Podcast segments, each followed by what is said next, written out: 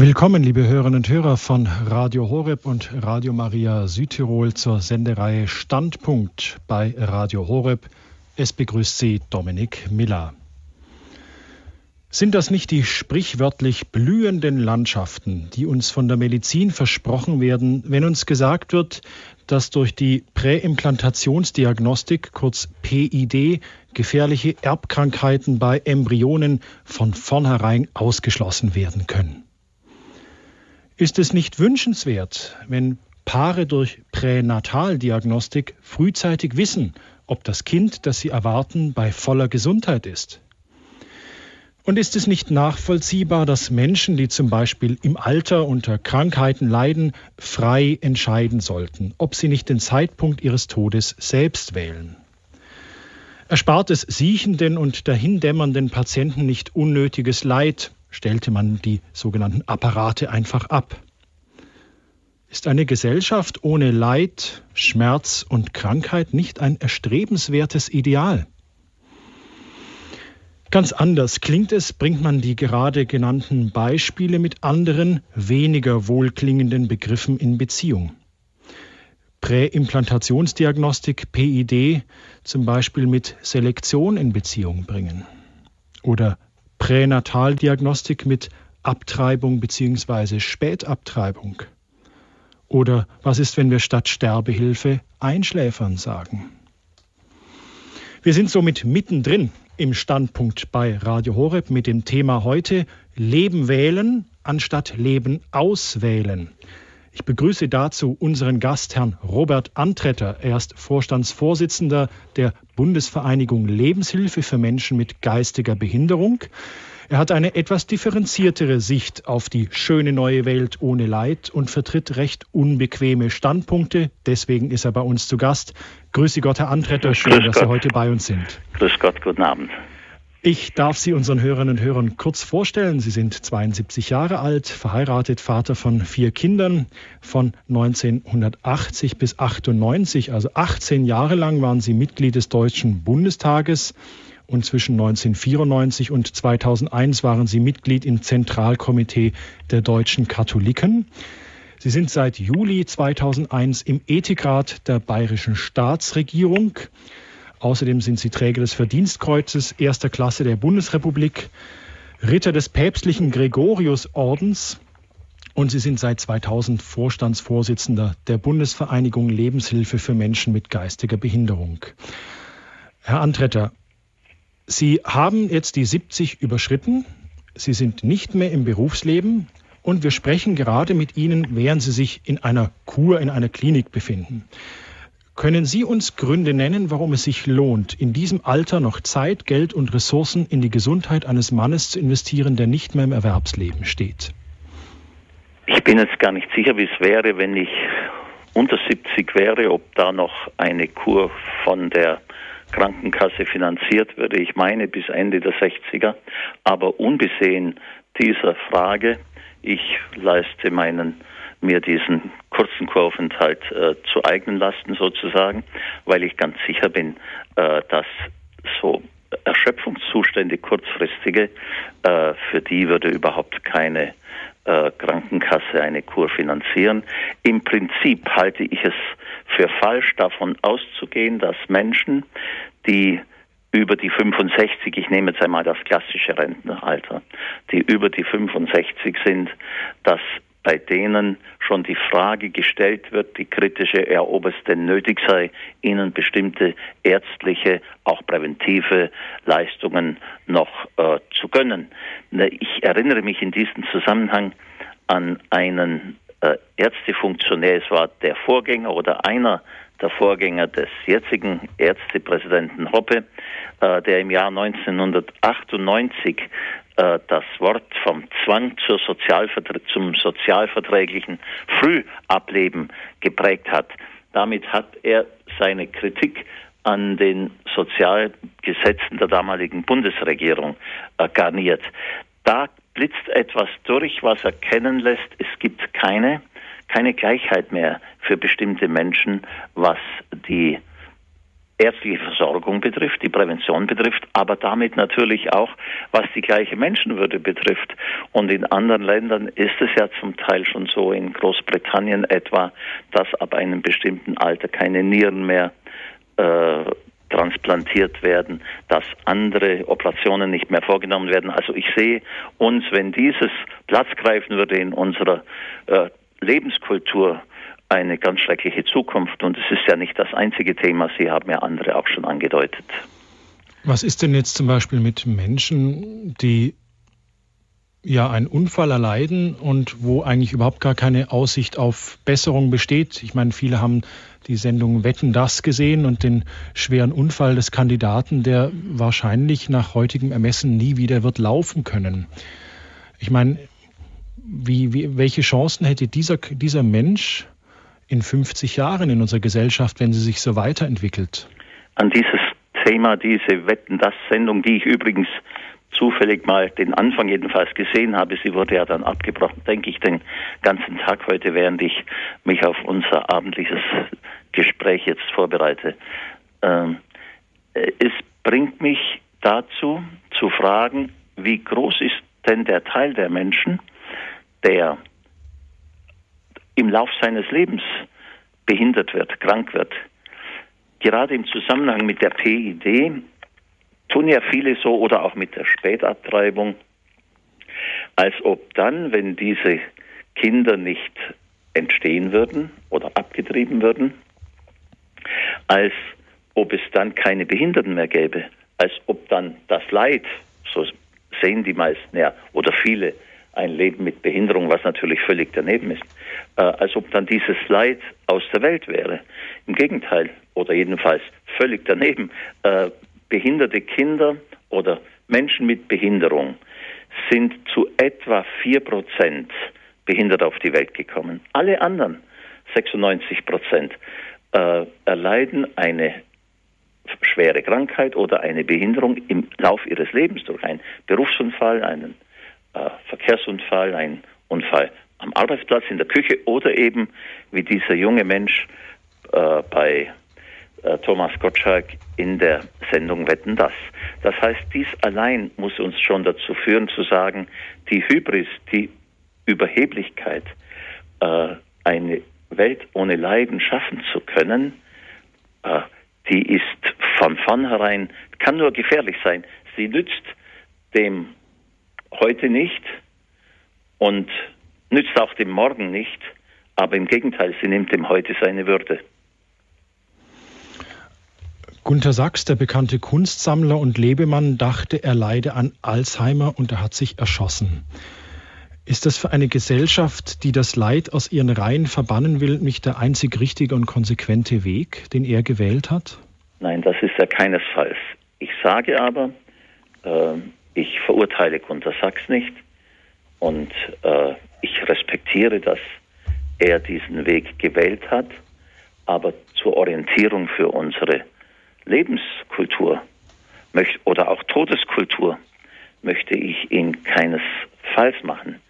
Bei Gunter Sachs kommt noch dazu, wie wir mittlerweile erfahren, dass es ja äh, unter Umständen in von dem Stadium aus gesehen, in dem er sich befunden hatte, durchaus noch abzuwarten gewesen wäre, dass auch therapeutische äh, Erfolge, dass die Medizin therapeutische Erfolge erringen könnte, erreichen könnte, die ihm letztlich dann vom Ergebnis in Anführungszeichen her, das er befürchtet hat, diese schreckliche Konsequenz hätte ersparen können.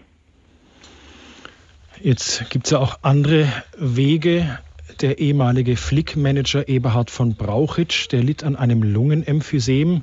Er soll kaum noch Luft bekommen haben. Seine Frau war schwer an Parkinson erkrankt. Beide begingen in der Schweiz Suizid, der von so einer, einer sogenannten Sterbehilfeorganisation unterstützt wurde. Was ist denn eigentlich dagegen einzuwenden, wenn es Organisationen gibt, die Menschen dabei unterstützen möchten, ihr Leid einfach zu beenden? Hier geht es um das Stichwort selbstbestimmtes Leben.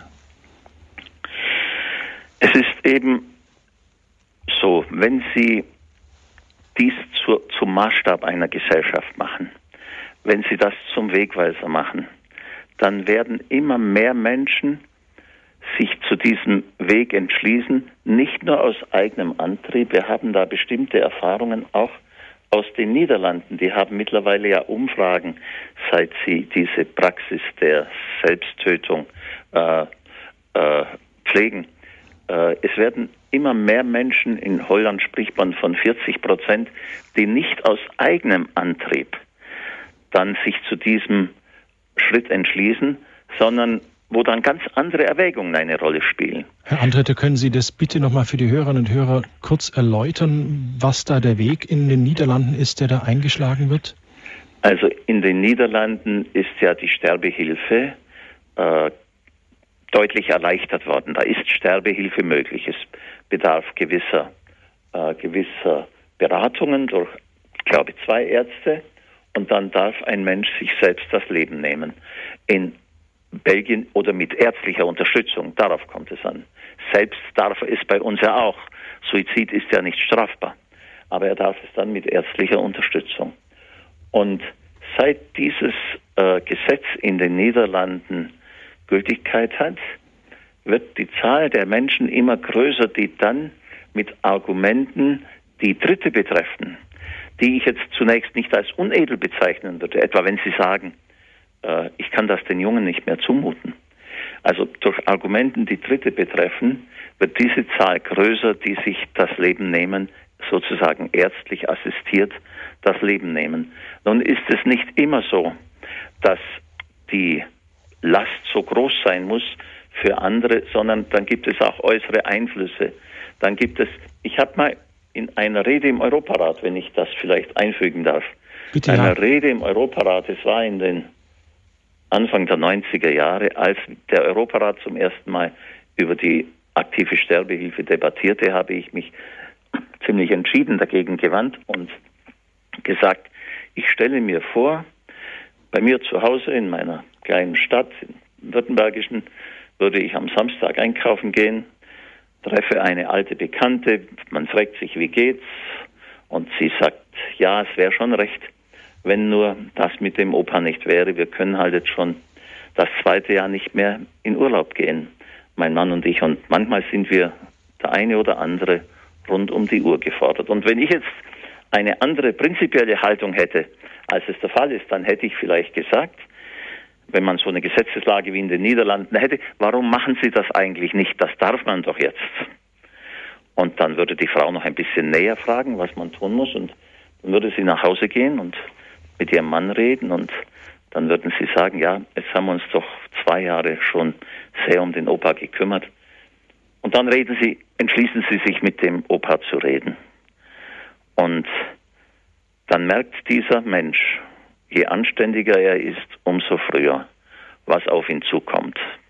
Und dann werden es wahrscheinlich die Anständigsten sein, die sich sagen, ja, das kann ich den Kindern jetzt nicht mehr zukommen. Und die entschließen sich dann für den assistierten Suizid.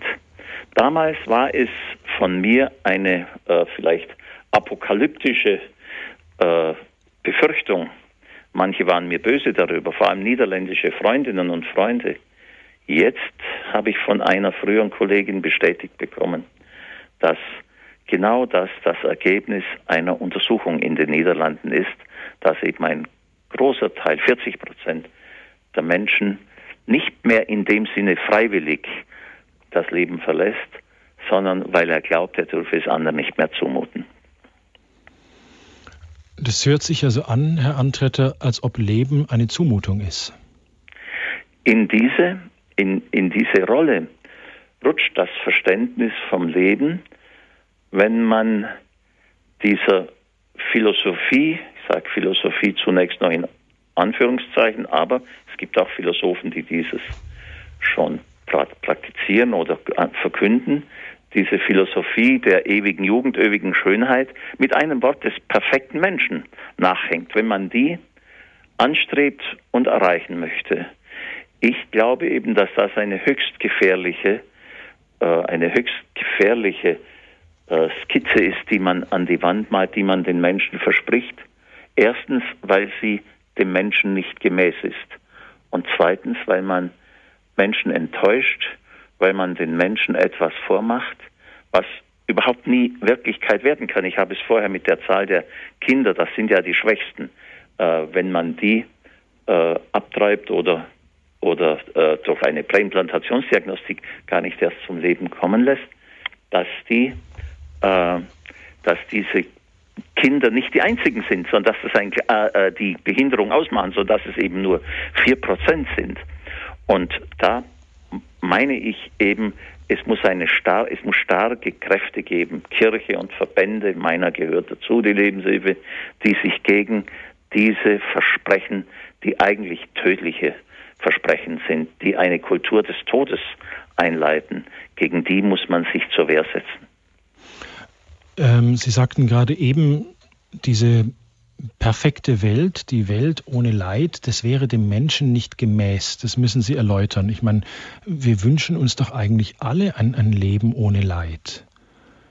Warum sollte das nicht gemäß des Menschen sein? Das verstehe ich nicht.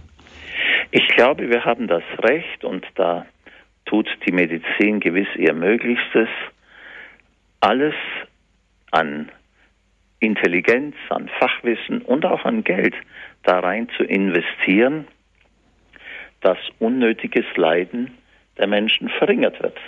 Wer aber davon ausgeht, dass es eine Welt insgesamt ohne Leiden geben könne, der führt die Menschen in die Irre.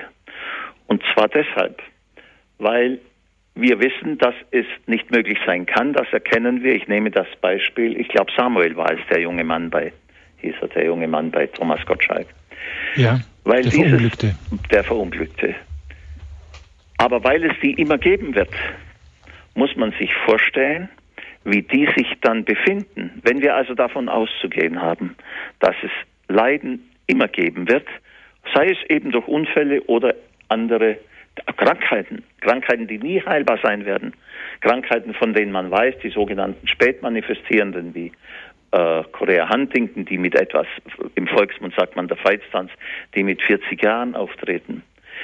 Weil man also weiß, dass es das alles geben wird, muss man sich doch die Frage stellen, was ist dann die Menschen, mit den Menschen, die so stark behindert sind, eine schwere Krankheit haben, die aber in einer Umwelt, in einer Welt und in einem Umfeld leben, das eigentlich die Perfektion zum obersten Ziel macht, die ewige Gesundheit zum erstrebenswertesten Ziel macht, dann müssen diese Menschen sich doch sagen, dass sie eigentlich nicht dazugehören. Die müssen sich doch in dem Maße, in dem immer mehr Schönheit, künstliche, chirurgische möglich ist und für sie das nie erreichbar ist, müssen die sich doch an den Rand gedrängt vorkommen. Und wir haben ja auch schon die Situation, dass Menschen bei mir anrufen, Mütter bei meinen Mitarbeitern in der Lebenshilfe anrufen, Mütter, die mit einem behinderten Kind durch den Park fahren oder im Wartezimmer beim Arzt waren und die dann, wenn es noch gut geht, mit einem missachtenden Blick angesehen werden, der sagen soll, haben Sie das nicht vorher gewusst? Sowas müsste doch heute nicht mehr sein. Das ist die, die Spirale, in der wir uns dann befinden und deren wegen ich Angst habe vor den behinderten und kranken Menschen, die es immer geben wird, aber deren wegen ich Angst habe für diese Menschen von morgen. Liebe Hörerinnen und Hörer von Radio Horeb, Sie haben eingeschaltet bei Standpunkt heute mit dem Thema Leben wählen anstatt Leben auswählen. Wir sind mitten im Gespräch mit Herrn Robert Antretter. Er ist Vorstandsvorsitzender der Bundesvereinigung Lebenshilfe für Menschen mit geistiger Behinderung. Behinderung. Unser Thema heute Abend sind eben die Sterbehilfe, die Präimplantationsdiagnostik, die äh, Spätabtreibung und Abtreibung. Dazu später in der Sendung. Herr Antretter, so die ganze Sterbehilfe-Diskussion, Sie haben vorhin das Beispiel der Niederlanden genannt, äh, steht ja quasi unter der Überschrift Sterben soll leichter gemacht werden. Wie verändert sich denn dann auch so, so eine Gesellschaft? Ich meine, Sie haben jetzt gerade eben auch schon Beispiele angeschnitten äh, mit Eltern eines behinderten Kindes, die im Wartezimmer schräg angeschaut werden, so nach dem Motto, das braucht es ja heute nicht mehr, das hätten wir ja verhindern können. Sehen Sie, dass wir wirklich geradewegs, schnurstracks, ohne Möglichkeit der Umkehr auf eine schöne neue Welt zulaufen, wo der, der aus dem Raster fällt, quasi eingeschläfert und ausgemerzt wird? So verheißt man diese Welt und so weit sind wir noch lange nicht. Nur, dieses Thema gehört zu denen, die ich die strategischen nehme. Damit meine ich, äh, neben all dem, was die Politiker zu leisten haben an tagesaktuellen Herausforderungen, also äh, von den, äh, der Staatsverschuldung äh, zu den außenpolitischen Problemen bis zur Kernenergie und den äh, alternativen Energien, die wir anstreben müssen, die alle müssen von den Politikern bewältigt werden. Das sind tagesaktuelle Themen. Neben denen gibt es aber strategische Themen. Das sind Herausforderungen, die man erkennen muss als Politiker. Von denen der Politiker sagen, sich eingestehen muss, wenn wir heute nicht etwas Entscheidendes tun oder auch etwas anderes unterlassen, dann werden wir in 10 oder 15 Jahren vor Folgen gestellt sein, die wir dann nicht mehr korrigieren können. Und dieses Thema, der ganze Themenbereich äh, Sterbehilfe, PID, Spätabtreibung, manch anderes gehört noch dazu. Diese Themen gehören in diesen strategischen Bereich. Die Politiker, das sage ich ohne Häme und ohne Kritik, im Gegenteil, ich weiß, was sie leisten, aber sie tun sich hart damit, weil in unserem Land alle vier und alle fünf Jahren, Jahre Wahlen sind. Landtag und Bundestag, Europa, Kommunalwahl. Und die lassen den Menschen, diesen Kandidaten und Politikern häufig gar nicht die Zeit. Unter dem Druck, unter dem sie durch aktuelle Fragen stehen, auch noch sich den strategischen Fragen zuzuwenden. Meine Befürchtung, wenn wir es also nicht erfolgreich werden äh, in Angriff nehmen können, den Kampf gegen diese Kultur des Todes, wie Papst Johannes Paul II. sie gesagt hat, ist meine Befürchtung, dass etwas eintreten könnte, was der nämliche Papst äh, besser gesagt hat, als man es überhaupt sonst könnte. Er meinte, wenn man die Dinge von diesem Gesichtspunkt her betrachtet, kann man in gewisser Hinsicht von einem Krieg der Mächtigen gegen die Schwachen sprechen. Wie meinen Sie das? Er meinte, dass dann die im Besitz der Möglichkeiten sind, äh, auf der finanziellen Möglichkeiten vor allem auch, sich noch ein, etwas zu leisten, was sich der Durchschnittsbürger mit 65, 68 nicht mehr leisten kann. Äh, neue Niere, neue Hüfte, Neue Nieren, weil es den anderen ja dann verwehrt ist. Ja? Und er meinte, dass dann das Leben, das mehr Annahme, Liebe und Fürsorge verlangen würde, für nutzlos gehalten oder als eine unerträgliche Last betrachtet und daher auf vielerlei Weise abgelehnt wird. Und ich meine, er hat recht. Wer, er wird jetzt bestätigt, das ist äh, die 20 Jahre her, dass er das gesagt hat. Denn wer durch seine Krankheit, durch seine Behinderung oder noch viel einfacher durch sein bloßes Dasein den Wohlstand oder die Lebensgewohnheiten derer in Frage stellt, die günstiger dastehen, wird dann zunehmend als Feind angesehen, gegen den man sich verteidigen bzw. den man ausschalten muss. Nichts anderes sagt ja dieser Spruch von dem früheren Ärztepräsidenten, wenn er meint, äh, dass man also, äh, dass die Alten selbst einen Beitrag leisten sollten durch ein sozialverträgliches Frühableben. Wer würde eigentlich oder entscheidet in Zukunft darüber, ab welcher Altersgrenze, ab welchem Krankheitsbild oder ab welchem Behinderungsgrad Sterben leichter gemacht wird. Worauf steuern zum Beispiel die Niederlanden, die uns da ja um Jahre voraus sind, worauf steuern die denn bereits zu? Voraus würde ich jetzt mal in Anführungszeichen nennen. Okay, ich habe es auch in, ja, in Anführungsstrichen ja, gemeint. Nur, dass es nicht unklar ist. Ja, okay. Ähm, ich, ich hoffe, dass es nie jemand gibt, der sagen wird, ab welchem Alter etwa man kein Lebensrecht mehr habe. Denn dann sind wir ja schon mittendrin in dieser Spirale. Und die Welt muss einfach sich darauf einstellen, dass sie solidarisch mit den Schwachen und den, äh, den Kranken und den Behinderten zu sein hat. Sonst, das Ganze wäre nämlich ein großer Trugschluss. Es wird dann immer neue Erkenntnisse geben, die dann auch diese Behinderung noch ausschließen und diese Krankheit noch unnötig machen und die dann äh, auch davon ausgehen, dass es, äh, dass es kosmetisch dieses oder jenes nicht mehr sein müsste. Dass dann das erreicht würde, was äh, der äh, Hitler nun Gott sei Dank nicht wenigstens nicht vollenden konnte bei allem Unheil, das er angerichtet hat, äh, dass es dann nur noch eine bestimmte Sorte, Rasse von Menschen gibt. Äh, wenn die Welt einsieht, dass es, und dazu muss man immer wieder aufrufen, auch jetzt übrigens im Zusammenhang mit der PID würde ich den Hörern raten, sich an die, ihre jeweiligen Abgeordneten zu wenden. Kommen wir später noch dazu. Man muss ja. immer wieder dazu aufrufen, äh, dass man nachdenkt über die Folgen von im Moment scheinbar, äh, scheinbar segensreichen Einrichtungen und Gesetzen. Standpunkt bei Radio Horeb heute mit dem Thema Leben wählen anstatt Leben auswählen. Wir sind im Gespräch mit Robert Antretter von der Bundesvereinigung Lebenshilfe für Menschen mit geistiger Behinderung. Unser, ja, das, unser Gespräch dreht sich heute Abend um Sterbehilfe, Präimplantationsdiagnostik, Pränataldiagnostik und Abtreibung. Herr Antretter, wir haben jetzt über ja, das Leben am Ende des Lebens gesprochen, Menschen, die im Lauf ihres Lebens eine Behinderung erlitten oder erleiden, was übrigens 96 Prozent sozusagen aller Menschen sind. Ähm, und jetzt sozusagen schwenken wir zum Anfang des Lebens rüber. Es geht um die Präimplantationsdiagnostik. Da geht es ja letztlich auch um die Frage, ab wann ist denn ein Mensch ein Mensch, Herr Antretter?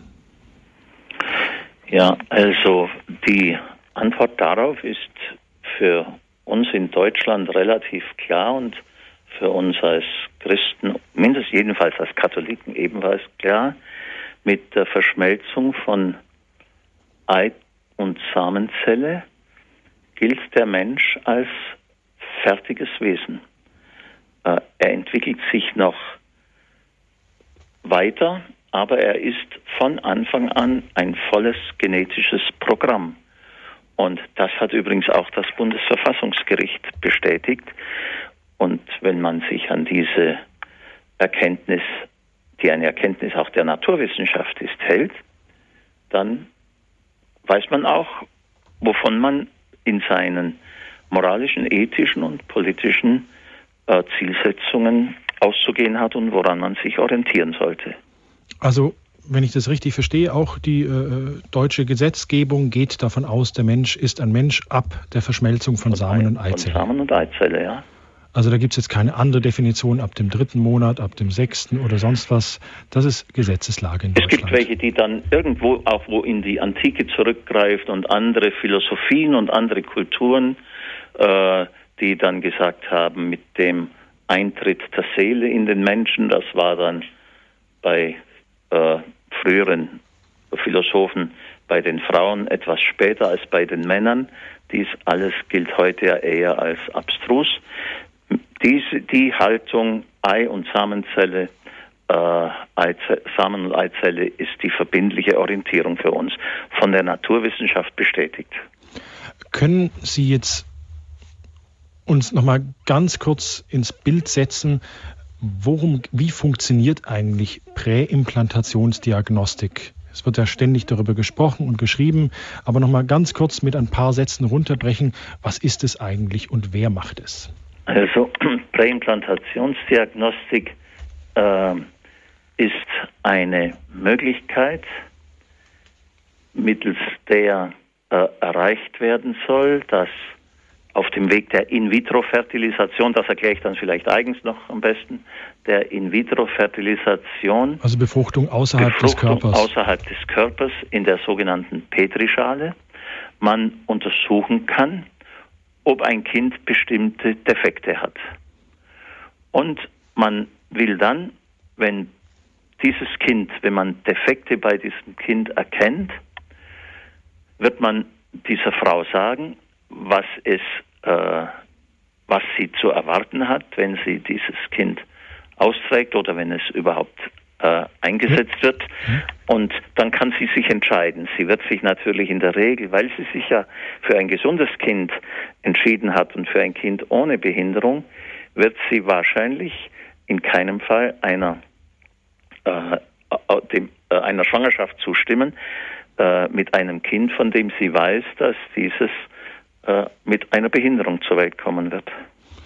Was ist denn als Behinderung definiert, bitteschön, im Zuge der PID? Also es gibt keine, nach meiner Kenntnis jetzt keine eigene Definition der Behinderung im Rahmen der PID-Debatte. Ich denke, dass die sich orientieren an dem, was etwa die UN-Konvention für Menschen mit Behinderung, die ja Deutschland nun auch vor zwei Jahren, meine ich, ratifiziert hat, was die als Behinderung definieren. Aber grob was, kann was, man was sagen, sagen. Was sagen die denn? Was ist eine Behinderung? Eine Behinderung ist und man muss sehr darauf achten, dass man Behinderung und Krankheit nicht in allem in eines nimmt. Also eine Behinderung ist etwa ein Down-Syndrom.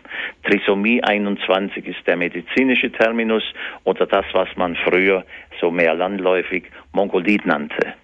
Kinder mit Down-Syndrom sind eine Behinderung.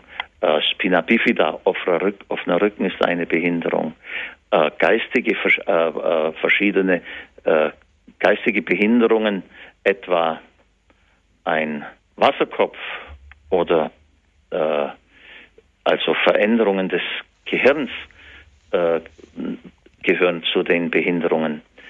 Und bei der PID geht es aber nicht nur um Behinderungen, sondern auch um bestimmte Krankheiten. Da ist unser, äh, da möchten wir, wenn ich jetzt wir sage, dann meine ich etwa die, die diesen Antrag eingebracht haben, der die PID restlos verbieten will. Das Kommen wir gleich dazu, zu den drei Anträgen. Ja? Okay. Äh, die möchten, äh, wir möchten, also ich sage wir, weil ich diesen Antrag unterstütze. Äh, wir möchten, dass die PID völlig verboten wird, weil wir glauben, dass sie in dem Moment, wo sie irgendwohin öffnen, wird es immer, und das beweisen auch die Nachbarländer, wo das gemacht wird und andere Länder in der Welt, wird es immer mehr Kriterien geben, mehr Indikationen und die die PID möglich machen. Und da, reißt, da, da bricht ein Damm und das möchte ich gerne vermeiden. Ähm, was hofft eigentlich, bevor wir auf diese drei Entwürfe nochmal kommen, ähm, was hofft eigentlich die Medizin zu erreichen durch die Präimplantationsdiagnostik? Ist wir da wieder bei dieser leidfreien Gesellschaft, von der wir vorhin bei der Sterbehilfe sprachen? Also da spielt alles natürlich ein Stück weit mit hinein und etwas Zusätzliches äh, wird da wohl auch noch eine Rolle spielen. Ich will mich da jetzt gar nicht äh, scheuen, das zu sagen. Neben der Ideologie der leidfreien Gesellschaft und der äh, Idee, dass Mensch, Menschen ein, ein Recht haben auf ein gesundes Kind und auf ein nicht behindertes Kind, ist damit natürlich auch ein unglaublicher Markt verbunden. Damit wird dann auch viel Geld verdient. Das ist überhaupt keine Frage. Zurzeit gibt es nach meinen Informationen in Deutschland etwa allein jährlich 70.000 In-vitro-Fertilisationen, davon gelingen etwa 10.000, 12.000. Äh, das heißt, das ist alles auch ein Markt. Und wenn dann die PID noch dazukommt, dann wird es da zusätzliche eigene Zentren geben müssen, in denen die PID vorgenommen wird. Und das wird jetzt so äh, kaschiert und da redet man nicht drüber, über Geld spricht man nicht. Aber ich bin ganz sicher, dass es dabei auch um eine erhebliche Einnahmequelle für bestimmte Berufsgruppen geht. Ich meine, es klingt doch erstmal ganz toll und ganz gut und ganz richtig. Jetzt gibt es eine Möglichkeit für Ehepaare, die eventuell eine Erbkrankheit in sich tragen, völlig gesunde Kinder zu bekommen. Worüber regen sich denn die Gegner der PID da auf? Ich meine, das ist doch wirklich ein berechtigter Wunsch dieser Paare. Ich will Ihnen das am Beispiel eines Menschen sagen, eines Abgeordneten, der im Deutschen Bundestag äh, vorig, ähm, ich glaube am 17. April war es, bei der ersten Lesung zur PID gesprochen hat. Dieser Abgeordnete sitzt selbst im Rollstuhl und er hat, nachdem er Applaus bekam, freundlichen, er ist ein Gegner der PID, hat er etwa dann anschließend gesagt, ja, Sie applaudieren mir jetzt, aber sehen Sie, wenn ich vor 40 Jahren, wenn wir vor 40 Jahren mit der Medizin, dem medizinischen Fortschritt schon so weit gewesen wären wie heute, dann hätte man mich, also ihn, selektiert. Dann wäre er gar nicht da. Und das muss man sich überlegen. Wie wirkt das alles auf die Menschen, die, wir haben ja vorher schon kurz darüber gesprochen, aber noch nicht über diesen Aspekt. Wie wirkt das auf die Menschen, die schon, die mit einer Behinderung leben, die mit einer Krankheit leben? Was muss das für eine psychische Belastung, für einen Druck für sie sein, wenn man ihnen bei den Weihnachtsfeiern und den Faschingsveranstaltungen der Behindertenorganisationen sagt, schön, dass ihr bei uns seid und wir sind mit euch so gerne zusammen. Und eigentlich wissen sie, dass man sie am liebsten los hätte, sonst würde man heute ja nicht eine medizinische Praxis anstreben, die Menschen mit diesem Krankheits- oder Behinderungsbild ausscheidet. Das ist ein entscheidender Punkt für uns, zu sagen, das darf nicht sein. Diese Welt äh, entlässt dann jedenfalls emotional einen wichtigen Teil der Schwächeren aus ihrer Solidarität. Die Welt wird kälter und wird ärmer und wird liebloser. Leben wählen anstatt Leben auswählen, das ist das Thema heute Abend bei Standpunkt. Wir sind im Gespräch mit Robert Antretter, Vorstandsvorsitzender der Bundesvereinigung Lebenshilfe für Menschen mit geistiger Behinderung. Herr Antretter, es wird gerade oder es wird im Bundestag diskutiert. Es gab schon erste Debatten, aber entschieden ist noch nichts. Es sind drei Entwürfe zur Regelung der Präimplantationsdiagnostik kommen oder werden zur Abstimmung im Deutschen Bundestag kommen. Sie haben einen bereits ganz kurz erläutert, der einfach sagt, die Präimplantationsdiagnostik soll einfach in gar keinem Fall zugelassen sein in Deutschland. Wie sehen denn die beiden anderen Entwürfe aus? Also da gibt es den einen Entwurf, äh, das ist der weitestgehende, der möchte die PID zulassen, eigentlich ohne äh, Beschränkungen und würde das gesetzlich in der Gestalt regeln, dass er es in das Embryonenschutzgesetz hineinnimmt. Äh, dies ist die weitestgehende Form. Der würde auch dann das Embryonenschutzgesetz noch verändern und zwar deshalb. Embryonenschutzgesetz, äh, wenn ich richtig informiert bin, sagt, es dürfen nur zum Zwecke der Reproduktion Embryonen erzeugt werden und dann ja. äh, in den Mutterleib eingepflanzt werden, zu sonst gar nichts. Und eine bestimmte Zahl, und das ist der entscheidende Punkt hier. Drei Stück. Nämlich oder? drei Stück. Aber für die PID benötigt man mehr.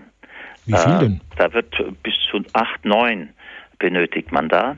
Und das heißt, sie werden am Schluss dann von, von jetzt, sagt man, gibt es jährlich 50 überzählige äh, Embryonen durch das, äh, geschützt durch das Embryonenschutzgesetz, also durch äh, äh, äh IVF, In-vitro-Fertilisation, also äh, kann man davon ausgehen, dass es nur in Anführungszeichen 50 äh, überzählige Embryonen gibt.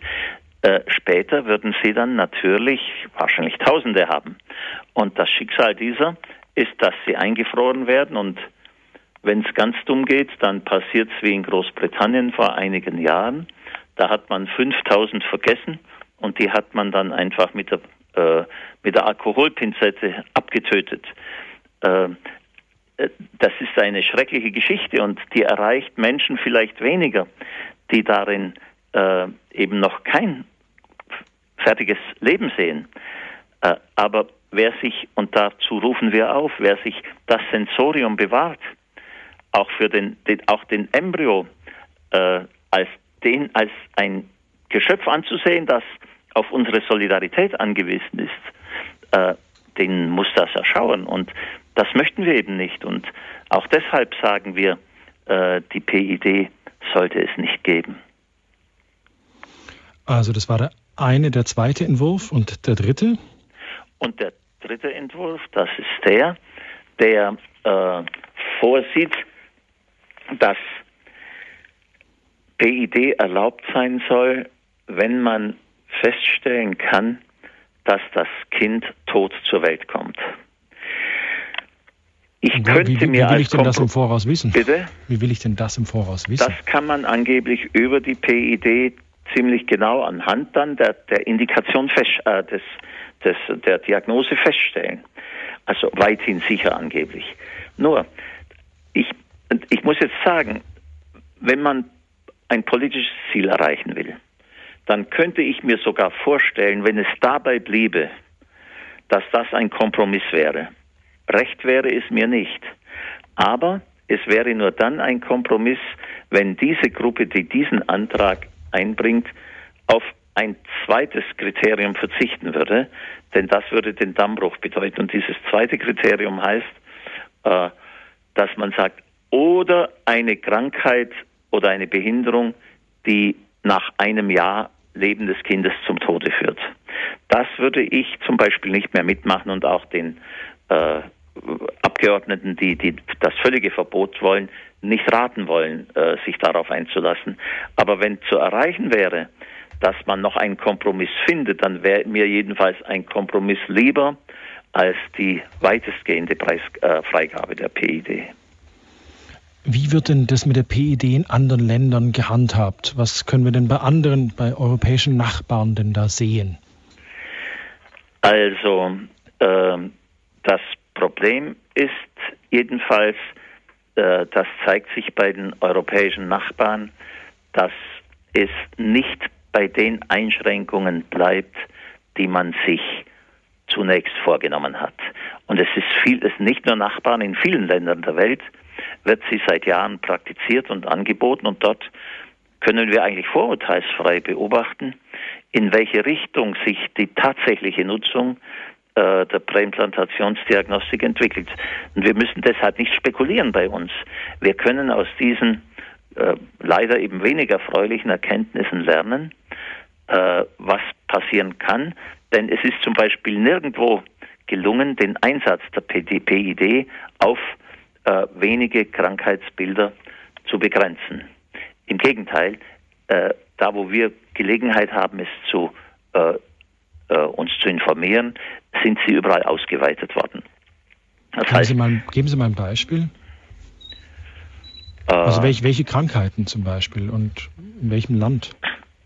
Also äh, ich meine, dass fast in, also Großbritannien beispielsweise, aber auch in osteuropäischen Ländern, ich kann Ihnen nicht, äh, ich meine auch in den USA, sei es so, dass die sogenannten spät manifestierenden Krankheiten, dass man die dazu nimmt. Eine spät manifestierende Krankheit, ich glaube, ich habe es vorher schon mal erwähnt. Feiztanz zum Beispiel? Ist Feiztanz, also Korea Huntington. Äh, da stellt sich eine interessante ethische Frage in dem Zusammenhang übrigens. Da sagen also die Befürworter, ja, das ist eine schreckliche Krankheit und die scheint unweigerlich aufzutreten. Was weiß ich so um das zwischen 40. und 45. Lebensjahr. Äh, genauer kann man es, glaube ich, nicht eingrenzen, aber wohl kaum unter dem 40. Lebensjahr. Ja, soll man nun, das ist jetzt die ethische äh, Dimension, die ich darin sehe, soll man sagen, ein Mensch, der 40 Jahre lang ein glückliches Leben hat, wie jeder andere auch, soll man dem das Lebensrecht nehmen, weil er ab dem 45. Lebensjahr eine Krankheit erleidet, die allerdings dann auch wirklich höchst äh, dramatisch ist. Ja, wer weiß denn von uns, wann uns was ereilt?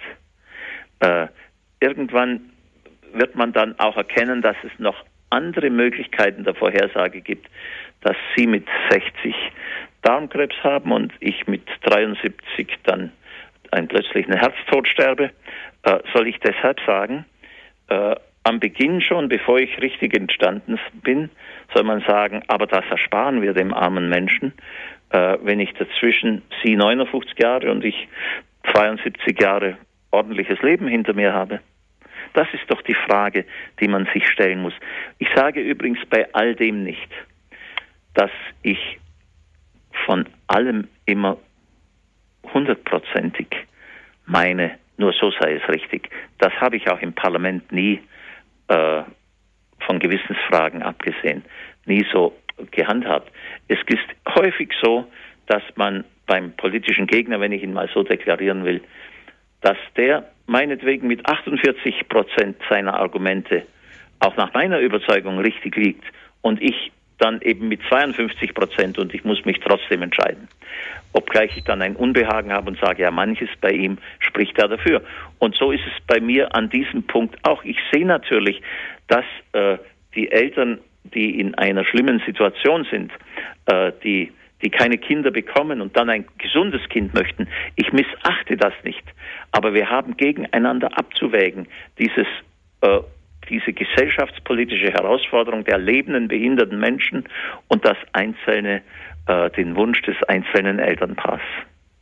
Wir dürfen nicht hartherzig sein, aber wir müssen trotzdem unsere, äh, dürfen unsere Prinzipien äh, nicht, äh, also nicht vernachlässigen. Tragen eigentlich nicht alle Menschen irgendwie die Anlage für später ausbrechende Krankheiten irgendwie in sich? Bin kein äh, Humanmediziner, äh, aber ich bin ganz sicher, äh, dass es so ist, dass, dass, dass unsere genetische Disposition äh, vieles enthält oder vielleicht gar alles enthält, was uns später einmal dann was ausbricht oder was uns ereilt, von den Schicksalsschlägen abgesehen, also einem Unfall etwa. Da könnte man doch jetzt auch sagen, ja, im, im, im, Interesse der Volksgesundheit, wenn man dann irgendwann mal weiß, ja gut, äh, man kann einem Embryo die Anlage zu den sogenannten Volkskrankheiten wie Herz-Kreislauf, Krebs oder Diabetes oder was auch immer sozusagen von vornherein ansehen. Äh, das macht doch eine PED durchaus wünschenswert. Da kann man doch wirklich Geißeln der Menschheit ausrotten. Ja, wenn Sie aber am Schluss alles ausrotten, was eine Geisel der Menschheit ist, Diabetes, Brustkrebs, Darmkrebs, Herzinfarkt äh, und dann noch viele andere weniger, vielleicht scheinbar nur scheinbar weniger dramatische Krankheiten, dann haben Sie am Schluss ja wahrscheinlich nur noch irgendwelche Kunstmenschen, äh, weil den, der, der nichts in sich trägt, was ihn bis zu seinem Lebensende hin dann äh, noch verändert und auch Krankheiten bringt, den gibt es ja gar nicht.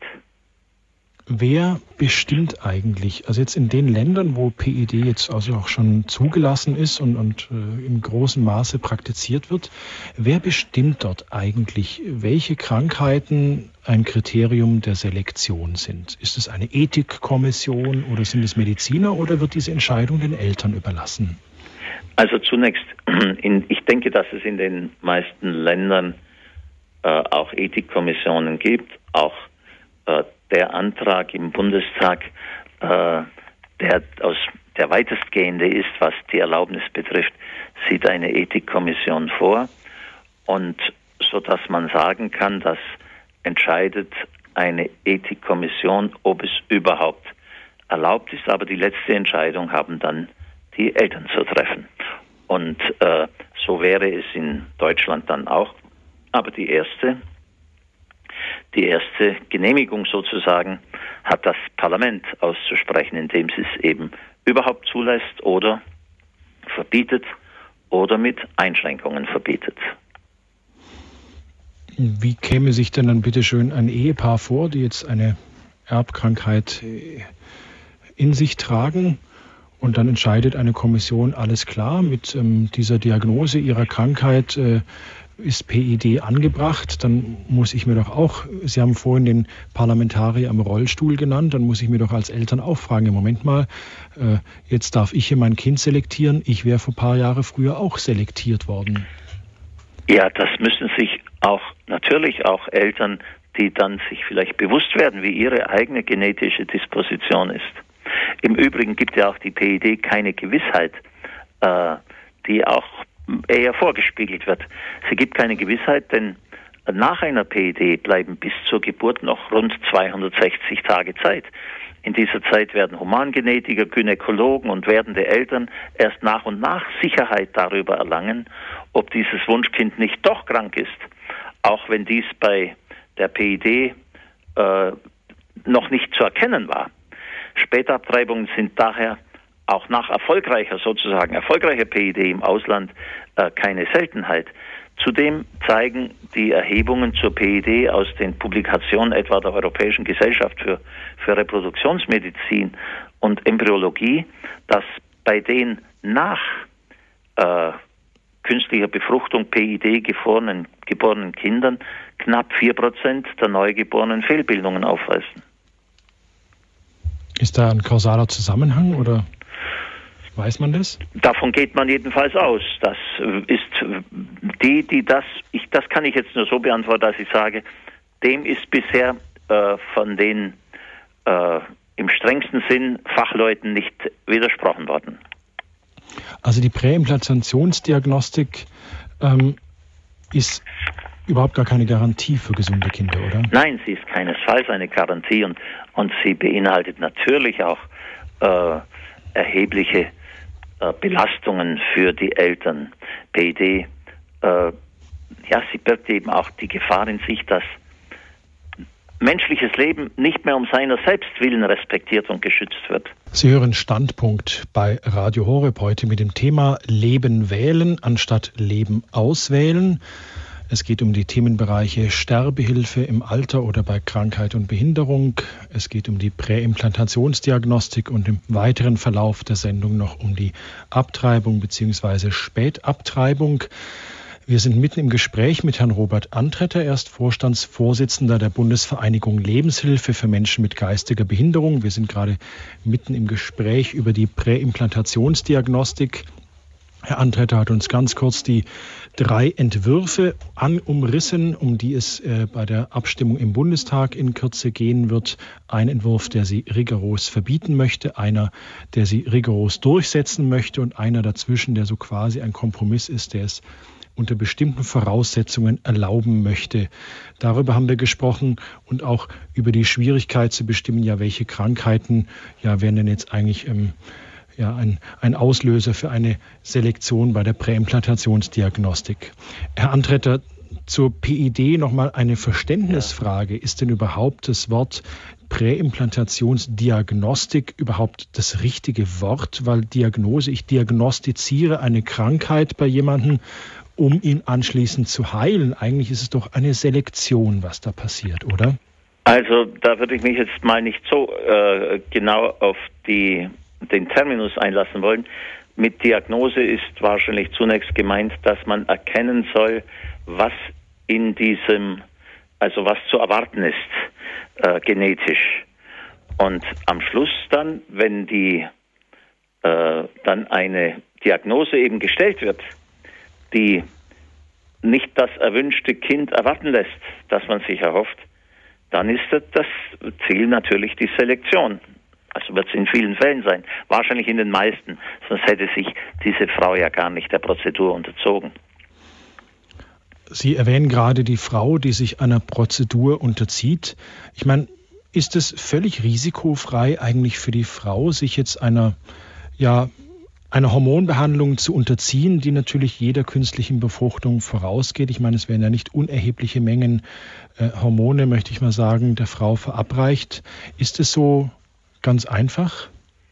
Nein, einfach ist das sicher nicht. Äh, die Prozedur, der sich eine Frau unterzieht, wenn sie ein äh, gesundes Kind haben möchte, was ja verständlich ist. Sie unterzieht sich einer längeren und riskanten Hyperstimulation durch Hormoneinnahme, damit ihr eine reichliche Auswahl von Eizellen entnommen werden kann. Da muss man übrigens sagen, dass äh, die Abgeordneten Röspel, Hinz und andere, das sind die mit dem zweiten Entwurf, von dem ich hoffe oder meine, es könnte noch eine Kooperation geben. Äh, die äh, sprechen in ihrer Begründung offen davon, äh, dass pro PID mindestens acht bis neun Embryonen zur Verfügung stehen müssen, damit eine ausreichende Qualitätskontrolle und Auswahl möglich ist. Und äh, dies entspricht übrigens internationalen Erfahrungen, hat dazu geführt, dass weltweit äh, inzwischen viele Hunderttausende von überzähligen Embryonen eingefroren bzw. für andere Zwecke Forschung darf man nicht übersehen, das Interesse der Forschung, also für andere Zwecke Forschung oder Medikamententests eingesetzt werden. Also die Frau unterzieht sich einer Hormonbehandlung und ist die, ist die gefährlich oder ungefährlich? Also, Geht die Frau dabei ein Also ich kann mir nicht vorstellen, dass diese Hyperstimulation, äh, dass die äh, den weiblichen Körper und die Psyche wahrscheinlich auch ganz unbelastet lässt und vor allem, wenn es dann beim ersten Mal nicht klappt und äh, dann ist die Enttäuschung groß, dann kommt noch diese Depression dazu. Depression meine ich jetzt nicht im medizinischen Sinne, kann es aber auch sein, aber einfach die Hoffnungslosigkeit, die Angst, die Verzweiflung, klappt es beim nächsten Mal, dann probiert es nochmal. Äh, und die Zahl der Misslingenden, habe ich ja vorher gesagt, von 70.000 etwa, gibt es 12.000, die gelingen. Äh, die Zahl der Frühchen ist relativ groß. Wiederum die Zahl der Behinderungen bei Frühchen ist auch nicht unerheblich. Wenn man dies alles zusammennimmt, dann kann man, weiß Gott, von einer doch erheblichen Belastung auch für die Frau sprechen, die eine Schwerstbelastung sicher oder große Belastung für die Frau ist, aber insofern auch für die Familie, den Mann und die ganze Familie nicht ganz ohne Auswirkungen bleiben kann. Wie ist denn das? Können wir als äh, Wahlbürger, können wir auf diese Entscheidung im Deutschen Bundestag, die ja noch völlig offen ist, können wir da irgendwie Einfluss nehmen? Also ich habe ja ziemliches Vertrauen in die Abgeordneten aller Fraktionen und finde es übrigens, ein, wenn ich das noch einschieben darf, ein Ausdruck politischer Kultur, äh, dass auf allen drei Anträgen Abgeordnete jeweils aller Fraktionen stehen. Das heißt also, der Antrag, den ich besonders äh, unterstützen möchte, das ist der des CSU-Abgeordneten Singhammer, der aber genauso unterstützt wird von der früheren Gesundheitsministerin Ulla Schmidt, SPD, von äh, Volker Kauder, CDU-Fraktionsvorsitzender und von Andrea Nahles, Generalsekretärin der SPD. Äh, und andere auch. Das Katrin ist der, der PED, Grüne, das ist, ja. Das ist der, der PED völlig verbieten möchte. Das ist der PED völlig verbieten möchte. Dies halte ich übrigens, äh, also dies ist ein erfreuliches Zeichen, aber Sie wollen natürlich wissen, und ich bin dankbar dafür, was man noch tun kann. Ich glaube, dass die Abgeordneten nicht äh, schwerhörig sind, wenn ihnen Wähler Briefe schreiben. Das ist so ein bisschen Vorurteil. Die antworten ja doch nicht. Nein, nein, die lesen sehr genau, was man ihnen sagt. Und ich würde raten, unseren Hörerinnen und Hörern, äh, dass sie sich an die Abgeordneten, ihren jeweiligen Abgeordneten wenden äh, und sich mit ihrer Unterschrift und äh, die Abgeordneten auch mit ihrer Stimme vor allem für ein Verbot der PID einsetzen und deshalb für den Gesetzentwurf der Abgeordneten Andrea Nahles, Singhammer, Ulla Schmidt, Göring Eckhardt und andere Stimmen, äh, also für den Entwurf eines Gesetzes zum Verbot der Präimplantationsdiagnostik. Sie können schreiben an den, es genügt, wenn Sie schreiben, Herrn Abgeordneten XY, äh, Deutscher Bundestag, 12012 Berlin. Und das kommt dann an? Es kommt an. Wie war das bei Ihnen, als Sie noch Abgeordneter waren? Ich meine, wenn man jetzt dann so Post aus seinem Wahlpreis bekommt, äh, denkt man sich, Mei, was, was, was, was, was stört's mich? Oder wie Nein. interessiert es den Abgeordneten wirklich, was ein einziger Wähler ja. meint? Ja, also erstens mal. Weil, weil, weil der, der ja schreibt, ist jetzt zum Beispiel nicht der ähm, Vertreter der Organisation sowieso hinter der 15.000 Menschen wählen, sondern das ist Frau Schulze und Herr Huber, der eine explizite Meinung hat. Und das ist einer. Ja. Und der interessiert? Aber da gibt, schauen Sie, da gibt es ein, jetzt möchte ich mal ein ethisches, äh, äh, eine ethische Begründung des Abgeordneten sagen und durchaus auch eine opportunistische. Die ethische ist die, äh, der Mensch, der mir schreibt, hat doch ein Recht darauf, dass er eine Antwort bekommt. Die hat er vom Abgeordneten, das äh, genauso zu bekommen, wie wenn er einem Freund oder einem privaten Menschen schreibt. Beim Abgeordneten wird es manchmal viel, wenn Waschkörperbriefe einkommen, das sind dann so organisierte Geschichten. Da muss man dann Verständnis haben, wenn man selbst auch einen eher schematisierten Brief macht, wenn es dann über die 1000 geht oder nein, über 100 meinetwegen schon. Äh, das kommt alles bei großen Themen vor.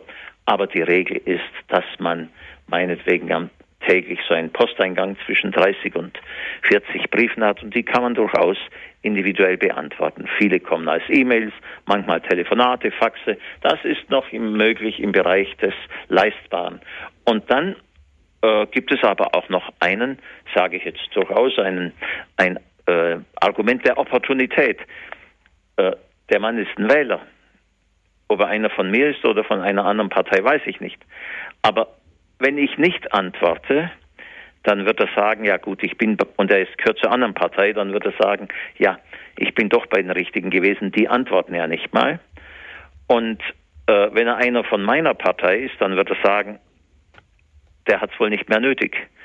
Also das ist nun, ich sage ausdrücklich, das nachrangige Motiv. Aber ehrlicherweise muss man sagen, ein Abgeordneter würde sich selbst schaden, wenn er Briefe, die ihm seine Bürger schreiben, nicht beantworten würde. Ob da dann woanders eine Organisation, hinter der 15.000 Mitglieder stehen, äh, da steht ja nicht in, äh, äh, äh, dem entgegensteht. Das ist ja nicht der Fall. Die stehen nicht in Konkurrenz zueinander. Der einzelne Bürger, er kommuniziert und kolportiert ja auch. Er geht in seinen Verein und sagt, der Abgeordnete hat mir geantwortet, fand ich nicht mal so schlecht, was er geschrieben hat. Äh, ja, und wie halt dann der Volksmund zur Rede. Ja gut, äh, so ist ja doch nicht, dass alle nichts saugen und so. Äh, das, die weit verbreitete Meinung ist ja, die verdienen zu viel und arbeiten zu wenig. Und wenn sie dann auch noch einen Beweis dafür bekommen, dass man sich ernsthaft um sein Anliegen bemüht, auch sauber argumentiert, keine Kanzleiantwort gibt, dann ist das eher ein Erfolg für das Parlament und für den einzelnen Abgeordneten, weil der Wähler, dem er schreibt, der wird dieses auch anderen Menschen sagen. Woher weiß ich denn im Voraus jetzt, äh, welcher Abgeordneter oder zum Beispiel ob jetzt mein Abgeordneter äh, sich für PID oder für den Kompromissentwurf oder völlig dagegen entscheiden wird? Wo kann ich das sehen? Das können Sie, wenn Sie an einen der Abgeordneten im Bundestag sich wenden, äh, erfahren, in Erfahrung bringen. Zum Beispiel an den Herrn Singhammer oder an die Ulla Schmidt die werden Ihnen ehrlicherweise dann auch den Stand der anderen mitteilen. Also aus heutiger Sicht ist es so, dass etwa der Gegenent, also der Antrag, der die PID verbieten will, der hat eine hohe Zahl von Stimmen. Wenn dieser andere Antrag, von dem ich vorher gesprochen habe, mit dem vielleicht Kooperation möglich sein könnte, wenn die noch dazu kämen, hätten die die Mehrheit. Äh, wenn das nicht der Fall ist, dann wird der Antrag die Mehrheit wohl haben, der eine Freigabe befürwortet. Äh, es verändert sich täglich noch. Die Abgeordneten sind noch nicht alle entschlossen. Ich habe 273, die noch nicht entschlossen waren, im, vor, vor 14 Tagen, drei Wochen etwa, äh, einen Brief geschrieben mit der Bitte mit, und ihnen alle Argumente, die ich habe, äh, aufgezählt. Äh, da habe ich eine Reihe von Antworten bekommen mittlerweile schon. Also mein Rat wäre, sich an einfach einen der Abgeordneten, entweder Rö, äh, René Röspel oder äh, den Abgeordneten Singhammer zu wenden. Röspel ist SPD, Singhammer CSU und zu fragen, wer denn jetzt die sind, die äh, sich noch nicht entschieden haben. Und an die sollte man schreiben. Es gibt ja auch eine Website www.stoppt-pid.de. Kennen Sie diese Seite? Ja, das kann ich nur unterstützen. Also das wäre eine Seite, wo man auch noch entschlossene oder unentschlossene Abgeordnete herausfinden kann, beziehungsweise dort würde man auch noch beraten, was man als normaler Wähler tun kann, um zum Beispiel einen Abgeordneten anzurufen oder auch einfach ihm zu schreiben. Herr Antrette, aber man muss jetzt dem Abgeordneten nicht seitenlange Briefe mit allen Argumenten Nein. schreiben, die kennen die wahrscheinlich schon eh. Es reicht wahrscheinlich, wenn man schreibt, hallo, ich bin Wähler und ich möchte Ihnen einfach nur sagen, meine Meinung ist so und so und so. Ja, und ich habe mich über die drei Anträge einigermaßen formuliert äh, informiert und äh, ich wäre Ihnen dankbar, wenn Sie in diese Richtung sich entscheiden würden. Ein Argument dazu wäre natürlich schon gut, wenn er schreiben würde. Aber er wird den Brief auch beantworten, wenn die, wenn er nicht ausführlich argumentiert. Da bin ich sicher. Also es würde sozusagen ein kurzer Fünfzeiler schon reichen, reichen. Dass, dass, man als Wähler ja. seine Stimme erhebt und sagt, hör mal her, meine Meinung wäre so und so und ich wäre froh, wenn du dich so und so entscheiden ja. würdest. Kann ich nur raten. Liebe Hörerinnen und Hörer von Radio Horeb, Sie hören Standpunkt heute mit dem Thema Leben wählen anstatt Leben auswählen. Wir haben jetzt gerade eben über die ja, Präimplantationsdiagnostik gesprochen und auch über die Entscheidungen, die im Bundestag anstehen. Ähm, ganz kurz nochmal, Herr Antretter, wie viel Zeit haben denn die Hörer noch, um mit ihren Abgeordneten Kontakt aufzunehmen? Bis wann müssten die denn das spätestens gemacht haben? Also nach heutig, da verändert sich ja manchmal kurzfristig etwas, aber nach meiner heutigen Kenntnis findet am 25. Mai eine Anhörung statt, eine Expertenanhörung. Dann könnte ich mir vorstellen, dass noch eine Verbändeanhörung ist. Das ist nicht sicher. Äh, aber der erklärte Wille des Parlaments ist es, noch vor der Sommerpause, das heißt also zweite, erste, zweite Juniwoche, äh, die Abstimmung zu treffen. Also bis Mitte Mai bzw. erste, zweite Juniwoche ja. hat man Zeit, Kontakt aufzunehmen mit seinem Abgeordneten.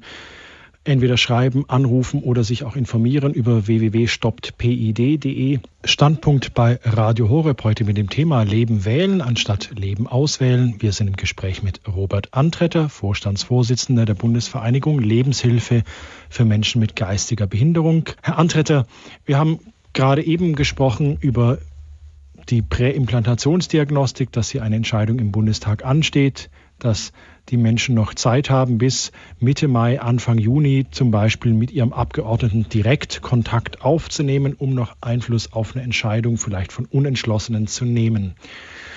Herr Antretter, durch die Pränataldiagnostik, vorher ja. haben wir ja über die PID gesprochen, durch die Pränataldiagnostik ist es möglich, bei einem Fötus, der sich bereits im Mutterleib befindet, festzustellen, ob Schädigungen oder Missbildungen vorliegen oder nicht. Was passiert eigentlich in Deutschland in der Regel, wenn eine Fehlbildung festgestellt wird? Ja, dann wird äh, der Mutter die Fehlbildung gesagt oder den Eltern und je nachdem, um, um welchen, welche Art Fehlbildung es sich handelt, um welchen Schweregrad einer Behinderung, wird äh, der Frau möglicherweise dann gesagt, also sie müsse sich überlegen, wird sie gefragt, ob sie sich das zumuten wolle. Und wenn es ein sehr sensibler, um, auf das Leben hin orientierter Arzt ist, also auch auf behindertes Leben hin, dann wird er sie wahrscheinlich etwas mehr äh, zum Austragen des Kindes ermuntern als ein anderer, der meint, er könne es ihr nicht zumuten. Manche bieten dann auch gleich äh, sozusagen das Bett zum Abbruch an, auch wenn es unterschiedliche Ärzte sind, aber äh, es darf ja nicht abgetrieben werden nach dem äh, letzten der letzten Novellierung des Paragraphen 218a äh, im Deutschen Bundestag darf nicht abgetrieben werden, wenn ein Kind eine Behinderung hat. Das nennt man die sogenannte embryopathische Indikation, die ist verboten. Aber äh, anstelle dieser embryopathischen Indikation tritt nun häufig die medizinische Indikation. Das heißt, eine Frau kann sagen, ihr ist das nicht zumutbar, sie kann das psychisch nicht verarbeiten und dann ist es relativ leicht möglich, einen Abbruch äh, zu erlangen, die, die, also einen Abbruch durchführen zu lassen. Und das ist das eigentliche Problem. Auf die Weise gibt es auch relativ viele äh, Spätabbrüche in Deutschland, die das eigentliche Drama sind. Der Bundestag hat zwar vor etwa zwei, zweieinhalb Jahren diesen Paragraphen noch einmal geändert, sodass es mittlerweile etwas schwerer wird, aber alles in allem sind die Spätabbrüche doch ein ziemlich dramatisches Thema in unserer Medizin und unserer Gesundheitspolitik. Sprechen wir gleich darüber. Jetzt begrüße ich aus dem Emsland die Frau Riepel. Ich grüße Sie. Ja, guten Abend. Äh, der Herr Antreter hat gerade gesagt, dass man sich doch an die Abgeordneten wenden sollte. Und das habe ich gemacht im Oktober. Da ging es um den McCafferty-Bericht. Äh, Und, äh, Worum ging es da bitte? Können Sie das nochmal sagen? Diesen äh, McCafferty-Bericht. Was heißt äh, im, das? Im Europa. Äh, Im Europäischen Parlament. Ja, äh, Okay, weiter. Und äh, dann hat die äh, Frau Konnemann, äh, das ist die Abgeordnete hier aus dem äh, Bereich äh, Ostfriesland, Emsland, die hat äh, sich dann bei mir gemeldet, erstmal telefonisch und hat dann einen Bericht, also eine Anfrage von mir schriftlich angefordert. Sie hat daraufhin geantwortet und ich habe dann auch auf diesen ähm, auf die PED auf diese PED hingewiesen und sie gebeten, sich äh, dafür einzusetzen, dass äh, dieser Antrag der dritte oder beide Anträge, die gegen das Leben da entscheiden, ähm, abzulehnen. Und sie hat jetzt, als dann äh, äh, jetzt kürzlich die äh, im Bundestag die erste Lesung war. Ja, daraufhin hat sie äh, mir äh, sogar die ganze Broschüre zugeschickt. Für über, mit all den äh, Reden, die da gehalten worden sind und wer dafür dagegen mhm. ist. Und ich möchte vielen Hörern Mut machen, sich wirklich an die Abgeordneten zu wenden und sie anzusprechen. Und das bewirkt was. Also Sie haben gute Erfahrungen damit gemacht, ja, Frau Riepel. Ja, sehr gute. Vielen Dank für diese Worte ja. der Ermutigung aus dem Emsland. Ja, danke auch meinerseits. Das ist auch eine Bestätigung dessen, was ich gesagt habe. Ja, und danke Ihnen, Frau Riepel. Ich, ich danke auch. Auf Wiederhören. Herzlichen Dank. Herr Antretter, wir haben, sind schon in das Thema der, der Abtreibung, Spätabtreibung hineingekommen in unserem Gespräch. Wir waren da stehen geblieben, wo es darum ging. Es gibt ja die embryopathische Indikation, also das heißt, dass obwohl festgestellt wird ja. durch Pränataldiagnostik, dass ein Fötus behindert sein wird, darf dieser nicht abgetrieben werden wegen seiner Behinderung, aber wohl aber, wenn die Mutter sagt, nein, das könnte ich einfach nicht verkraften, ein behindertes Kind zu haben, dann ist eine Abtreibung dann doch möglich. Also ja. es werden Hintertürchen geöffnet. Ja, das ist in der Tat so. Und äh, das ist äh, insofern eigentlich wahrscheinlich sogar eine von der Zahl her eine Verschlechterung gegenüber den Abtreibungen äh, zu der Zeit, als die embryopathische Indikation noch nicht verboten war. Es ist eine, man könnte sagen, eine prinzipielle Verbesserung, als ein ethisches Prinzip verändert wurde. Ja, man hat gesagt, nein, das darf auf keinen Fall eine Rolle spielen. Aber wenn es dann in der Tat sogar noch äh, stärker praktiziert wird, dann äh, kann man darüber nur sehr unglücklich sein. Es gibt welche, die sehr ernsthaft daran arbeiten, dieses immer noch schwieriger zu machen, die Spätabtreibungen. Aber im Moment befinden wir uns noch in einer eher nein, einer objektiv unbefriedigenden Situation, was die ungeborenen Kinder mit Behinderung betrifft. Jetzt haben Sie das Wort der Spätabtreibung genannt. Ich meine, was unterscheidet denn Abtreibung von Spätabtreibung? Ist doch beides im Grunde dasselbe, oder? Das ist eine Frage der, äh, des ethischen äh, Standpunkts und der äh, religiösen oder philosophischen Prinzipien, äh, die man hat. Wir als Katholiken lehnen Abtreibung grundsätzlich ab, äh, aber unsere Rechtslage lässt die Abtreibung zu. Sie hält sie zwar nicht für rechtens, das ist eine sonderbare Konstruktion des Gesetzes. Äh, da wird eben die das Selbstbestimmungsrecht der Frau gleichgestellt mit dem Lebensrecht des Kindes. Das halte ich für ein Problem, weil ich der Meinung bin, das Lebensrecht sollte über allen anderen Rechten stehen. Aber, und dagegen kann man vorgehen, indem man versucht, Gesetze entsprechend wieder zu ändern. Ist nicht einfach, mit Sicherheit.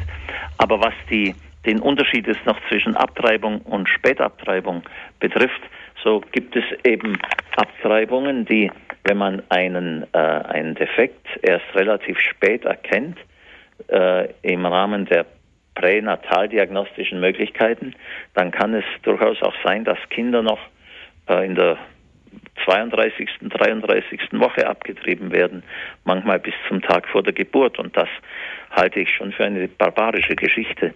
Das sollte man, das sollte sich, sollten sich alle, die ein Herz für Kinder haben, ich muss es jetzt etwas pathetisch sagen, sollten sich zusammentun und äh, versuchen, dieses Gesetz zu ändern. Zu erreichen, dass dieses Gesetz geändert wird.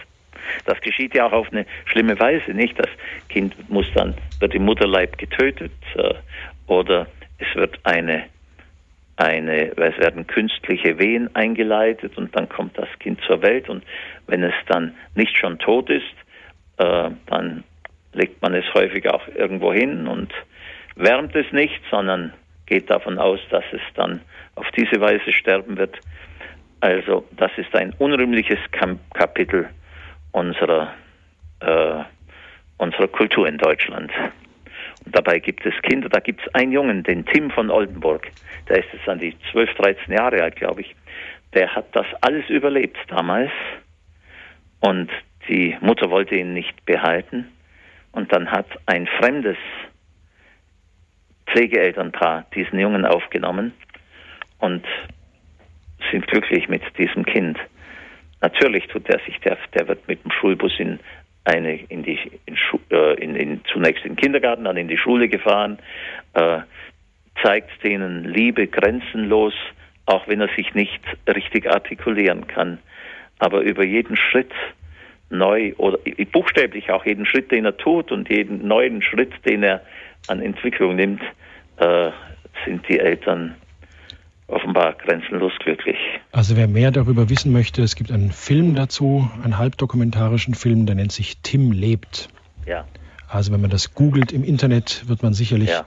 bald darauf stoßen, wo und wie man auch diesen Film, der sehr sehenswert ist und auch sehr bewegend ist, kann man diesen Film herausfinden, wo es den gibt, kann ich jetzt nur aus dem Bauch heraus sagen. Ja. Ich weiß jetzt gerade aktuell keine Bezugsquelle.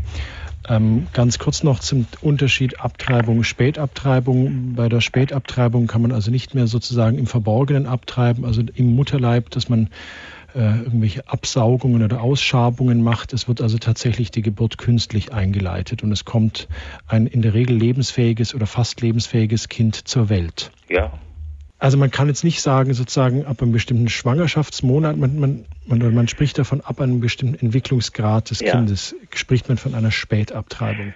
Also da gibt es keine genaue Festlegung. Äh, die einen sagen so ab der zwölften Woche sei es eine Spätabtreibung, andere zwischen der 14. und 16. Woche und wiederum andere sagen, wenn das Kind schon äh, so entwickelt ist, dass man äh, künstliche Wehen einleiten muss und den Geburtsvorgang äh, äh, damit produzieren muss, also beschleunigen muss.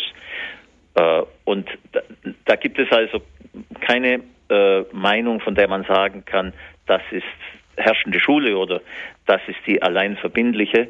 Wir gehen eben davon, ich, ich gehe davon aus, dass dann eine Spätabtreibung ist, wenn das Kind schon, äh, ja, wenn, wenn es durch eine, durch Wehen eingeleitet werden muss. Wenn man lebensfähige Menschen bei ihrem Austritt aus dem Mutterleib tötet, wie weit ist es denn dann eigentlich noch bis dahin Erwachsene zu töten, die durch ein bestimmtes Raster fallen? Wir kommen eigentlich wieder zum Anfang unserer Sendung zurück, wo es um die Sterbehilfe geht. Was passiert da eigentlich hier in unserem Land? Ja, Worauf steuern wir da so zu? Ja, da sind wir wieder am Beginn unserer Sendung, nämlich äh, Selektion lässt sich eben nicht auf den Beginn des menschlichen Lebens begrenzen. Und wer an irgendeiner Stelle den Dammbruch zulässt, der wird sich bald in der Situation finden, dass es andere Stellen auch gibt, in denen diese Kultur des Todes Einzug hält. Was die alten Menschen betrifft, so lesen wir, ich glaube, im Lukas-Evangelium Palmsonntag, denn wenn das am grünen Holz geschieht, was wird dann erst mit dem Dürren werden? Und äh, in den Niederlanden, ich habe ja aufgezeigt, wie es da gehandhabt wird. Und nun sind wir bei der PID da angelangt, dass wir Menschen schon wegen einer bestimmten Behinderung gar nicht ins Leben, gar nicht äh, beginnen lassen wollen zu leben und andere, die begonnen haben, weil sie aber einen Defekt haben, eine Behinderung oder eine Krankheit, äh, die werden abgetrieben. Da ist, glaube ich, schon es fünf vor zwölf. Und wenn ich dann noch so Äußerungen höre, wie alte Menschen könnten doch aus um die Sozialsysteme zu schützen, freiwillig lieber früher sterben sollen. All dies gibt es ja schon in der Welt, solche, übrigens danach im Strengen sind solche Philosophien, die das vertreten. Dann muss man sagen, da müssen die zusammenhalten, denen es darum geht, das Leben zu schützen. Wenn es jung ist, wenn es behindert ist, wenn es krank ist, wenn es alt ist und wenn es ungeboren ist.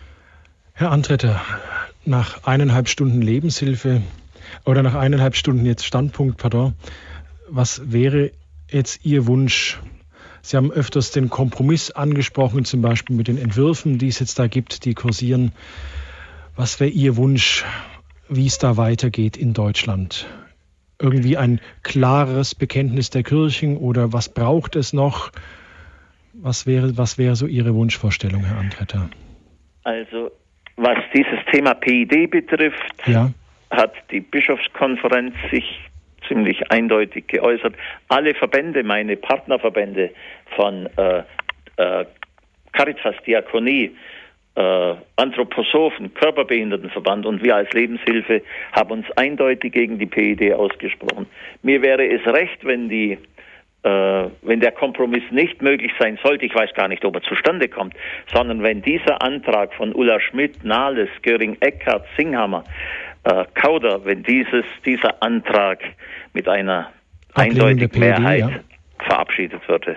Und wenn, wenn ich das zum Schluss noch sagen darf, wenn nicht die Weltwirklichkeit würde, vor der das behinderte Mädchen vor einigen Jahren in einem Gedicht sich geäußert hat, äh, Wahrheit würde, die gesagt hat, im Tanja Muster heißt sie, im Fernsehen wieder Diskussionen, ob ich es wert wäre zu leben. Eugenik, vorgeburtliche Diagnostik, Euthanasie.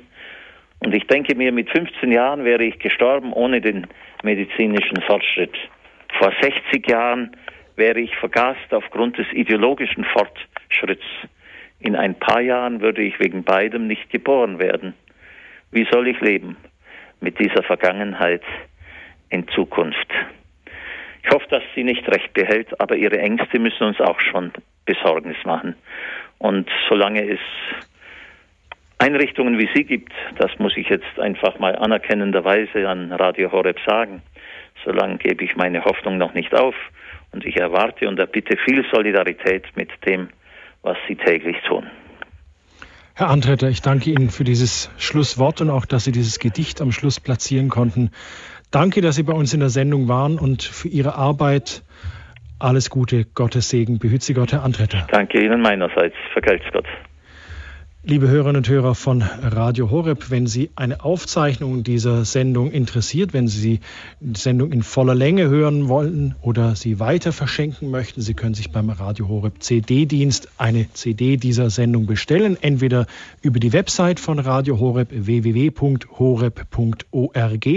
oder telefonisch über 08323 967 5120.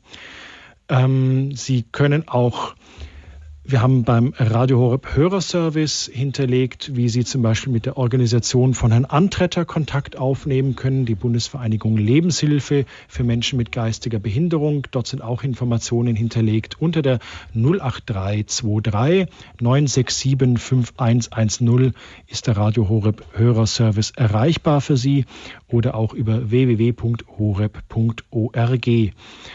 Für alle, die im Raum München noch uns empfangen über Kabel, jetzt nicht über UKW, sei noch gesagt, am kommenden Samstag um 14.30 Uhr findet ein Pro-Life-Marsch statt. Start am Sendlinger Tor, 14.30 Uhr, der sogenannte 1000 Kreuze-Marsch, der an die 1000 abgetriebenen Kinder an einem Arbeitstag in Deutschland erinnern sollen. In diesem Sinne wünsche ich Ihnen eine gute, gesegnete Nacht. Behüt Sie Gott, Ihr Dominik Miller.